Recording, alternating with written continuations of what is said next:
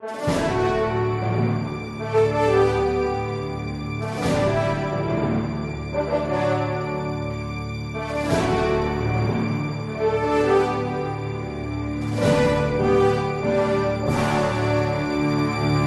Resposta Católica de hoje, gostaríamos de responder a pergunta de um dos nossos alunos que quer saber para que existem as conferências episcopais. O aluno ficou perplexo diante da notícia de que as conferências episcopais não mandam nos bispos. Ele leu isso em algum lugar, em um site na internet, e quer saber se é assim, para que existem as conferências episcopais. Muito bem, nós poderíamos aqui é, fazer uma longa resposta, mas para tentar abreviar as coisas e dar para você um fundamento sólido, eu sugiro a leitura de um discurso do Papa Bento XVI aos nossos bispos aqui do Brasil, no dia 15 de novembro de 2010. Foi o último grupo que visitou o Papa na visita ad limina passada. Tratava-se do Regional Centro-Oeste o Papa, que já havia falado com todos os bispos do Brasil, agora amarra esse conjunto de visitas com um discurso a respeito da natureza das conferências episcopais e a sua missão. É um discurso bastante breve, mas dirigido claramente aos bispos do Brasil. Por isso, ninguém pode dizer, ah, isto é uma teoria que não vale para nós. Não, vale para nós porque é o Papa falando conosco. Então, qual é a natureza e a missão? Porque existem as conferências episcopais. Bom, para ser bem sucinto, o Papa coloca nas seguintes palavras: A Conferência Episcopal promove a união de esforços e de intenções dos bispos, tornando-se um instrumento para que possam compartilhar as suas fadigas. Fatigas, ou seja, o Papa está falando que os bispos têm uma missão pastoral. E, portanto, em primeiríssimo lugar, a missão da Conferência Episcopal é ajudar o bispo a realizar a sua função, a ser bispo diocesano. E aqui nós nos colocamos diante de uma dificuldade. Por quê? Porque o próprio Papa alerta para essa dificuldade quando diz assim: Deve, porém, evitar, ou seja, quem deve? A Conferência Episcopal deve evitar, de colocar-se como uma realidade paralela ou substitutiva do ministério de cada um dos bispos. Ou seja, a Conferência Episcopal não deve tomar o lugar do bispo. Por quê? Porque o bispo é de instituição divina. A Conferência Episcopal não é de instituição divina. Se alguém duvida disso, é? Veja, por exemplo, a severa crítica que faz o próprio cardeal Ratzinger à situação das conferências episcopais no famoso livro A Fé em Crise. O cardeal Ratzinger se interroga.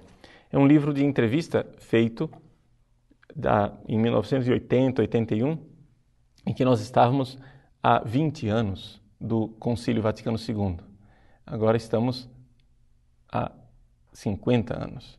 Mas já então, o cardeal Ratzinger lembra, na página 40, o seguinte: Não devemos esquecer que as conferências episcopais não possuem base teológica e não fazem parte da estrutura indispensável da Igreja, assim como querida por Cristo, tem somente uma função prática e concreta. Então, isto que está aqui está elaborado agora como discurso aos bispos do Brasil no dia 15 de novembro de 2010. Ou seja, as conferências episcopais têm uma função prática. O que é que Jesus deixou na igreja, concretamente? O que ele deixou foi um colégio dos apóstolos, no qual estava Pedro. A respeito do tema da colegialidade, eu aconselho a você ler a Constituição Dogmática do Concílio Vaticano II, Lumen Gentium, mas, principalmente, para entendê-la bem, não esqueça de ler a nota explicativa prévia. A nota explicativa prévia foi uma nota que foi distribuída aos bispos antes de eles votarem a Lumen Gentium. Então, eles votaram a Lumen Gentium tendo em vista a doutrina que está aqui. E o que é que a nota explicativa prévia nos ensina? ela diz que quando nós falamos de colegialidade, nós estamos falando o seguinte: existem dois colégios, ou seja, a palavra colégio aqui quer dizer grupo de pessoas. Existem dois colégios, o dos apóstolos e o dos bispos, que têm uma certa analogia. Porque assim como não há colégio dos apóstolos sem Pedro, também não há colégio dos bispos sem o Papa. O Papa é a cabeça do colégio e, portanto, só há verdadeiro ato colegial quando o Papa intervém. Sem a intervenção do Papa, não há ato colegial. Atrás dessa linguagem técnica toda, o que é que eu estou querendo dizer? O que eu estou querendo dizer, e o Papa está colocando aqui, é que as conferências episcopais, elas podem legislar e mandar algo nos bispos e nas dioceses, desde que tenha recebido para isso um mandato de Roma, do Papa. Por quê? Porque na igreja, como nosso Senhor fundou, existe o quê? Existe o bispo, que cuida da sua diocese, e existe o colégio dos bispos, com a cabeça que é o Papa. Então, a suprema autoridade da igreja é o Papa, que pode agir sozinho ou junto com o colégio. Mas ninguém mais pode mandar num bispo. Ninguém mais tem autoridade sobre um bispo. Por isso, não há uma realidade intermediária entre o Papa e o bispo. E não sou eu quem digo isso, o próprio Papa explicita isso com toda clareza no discurso aos bispos do Brasil, no dia 15 de novembro de 2010. Ele diz assim: Não mudando a Conferência Episcopal deve não mudar a sua relação com a respectiva igreja particular e com o colégio episcopal, nem constituir um intermediário entre o bispo e a sede Pedro. Então, claramente, a Conferência Episcopal não faz parte da estrutura hierárquica da igreja. Na estrutura hierárquica da igreja, o que existe é a suprema autoridade e os bispos. Agora, os bispos podem e devem se congregar. O próprio Código de Direito Canônico nos coloca várias instâncias nas quais os bispos podem se congregar.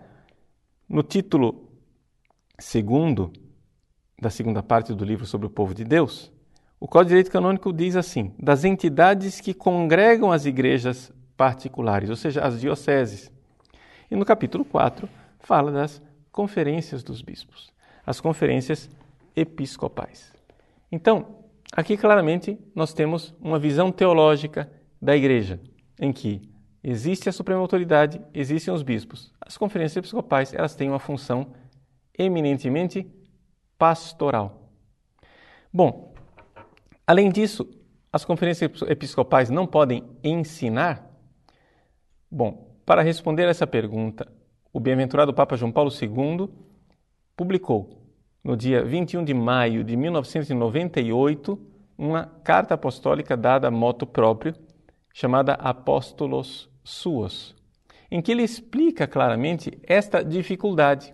Ele coloca toda a fundamentação teológica que existe para as conferências episcopais.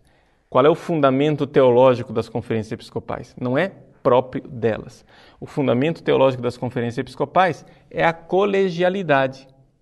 Ora, Jesus quis colegialidade na igreja? Sem dúvida alguma. Ele fez o colégio dos apóstolos, mas não há colégio sem Pedro. E que está então a dificuldade. O Papa diz com toda clareza: não existe ação colegial sem o Papa, sem Pedro. Portanto, um documento da Conferência Episcopal tem valor jurídico? Sim. E de onde vem a sua autoridade? Pode vir de duas fontes básicas. Primeira, do próprio bispo diocesano. Ou seja, o bispo diocesano pega aquele documento e diz: na minha diocese, isto aqui tem valor. Então, quem está dando autoridade àquele documento é o bispo diocesano, não a Conferência dos Bispos. Ou então, segunda opção, se aquele documento foi aprovado pela Santa Sé, ou seja, pelo Papa, aquele documento então é obrigatório para todas as dioceses do Brasil. Por quê? Porque trata-se de um ato colegial, porque dentro dele está inserido o sucessor de Pedro. Então, é importante nós lembrarmos disso. A conferência episcopal, ela não é um intermediário entre o papa e o bispo. As duas realidades divinas que nós temos na igreja é o papa com o colégio episcopal do mundo inteiro unido a ele e o bispo diocesano. A conferência episcopal tem uma missão muito clara e importante, que é a de propiciar um afeto colegial em que os bispos enfrentam dificuldades juntos. Se você for ler mais profundamente este discurso do Papa, gostaria de salientar algumas coisas interessantes desse discurso. O Papa recorda que uma das missões da Conferência Episcopal é exatamente ajudar os bispos a pulverizarem em suas dioceses os ensinamentos da Igreja Universal, ou seja, o Catecismo da Igreja Católica, as encíclicas papais, o Concílio Vaticano II, tudo isso são ensinamentos da Igreja Universal que devem ser divulgados nas dioceses. Seria um esforço importante das conferências episcopais ajudar as dioceses a catequizar o povo e a divulgar os documentos da Igreja. Segunda coisa interessante, alguns temas que o Papa coloca nesse discurso, que são temas próprios das conferências episcopais. Por exemplo, promover e tutelar a fé e a moral. Porque, claro, quando, por exemplo, um livro diz algo contra a fé, é importante que a conferência episcopal tome uma atitude, já que o livro não afeta somente uma diocese. Veja, por exemplo, o exemplo da Conferência Episcopal Espanhola, que tomou providências com relação ao teólogo Torres Queiruga. É interessante que a Conferência Episcopal realmente haja em matéria de doutrina. Claro que esta realidade sempre é válida quando recebido o mandato pontifício ou a autorização do bispo. Além disso, alguns temas que nós podemos claramente reconhecer, aqueles temas inegociáveis que o Papa Bento XVI havia apresentado ao Partido Popular Europeu, ou seja, o tema da vida humana, desde o seu da sua concepção até a sua morte natural, a santidade da família e do matrimônio, sobretudo o matrimônio entre homem e mulher. E são temas que as conferências episcopais deveriam morder como seus.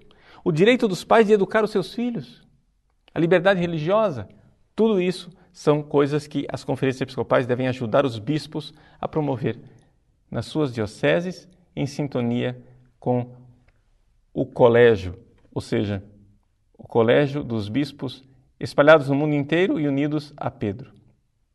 Não somente isso. Gostaria de recordar um outro detalhe que não foi colocado aqui no discurso do Papa. Que a nossa obediência seja ao bispo, seja ao Papa e ao colégio dos bispos reunidos junto com o Papa, ela também é uma obediência que deve levar em conta a comunhão que esses homens têm com os seus predecessores. Ou seja, o magistério da igreja, ele não é isolado. A verdadeira comunhão plena do Colégio dos Bispos não é uma comunhão somente espacial do mundo inteiro, mas é também temporal, ou seja, a comunhão com o ensinamento de hoje e de sempre. Não há a invenção de uma nova igreja, nem de um novo magistério. O que há é esta plena comunhão com o sucessor de Pedro de hoje e de todos os tempos, e o colégio de hoje e de todos os tempos.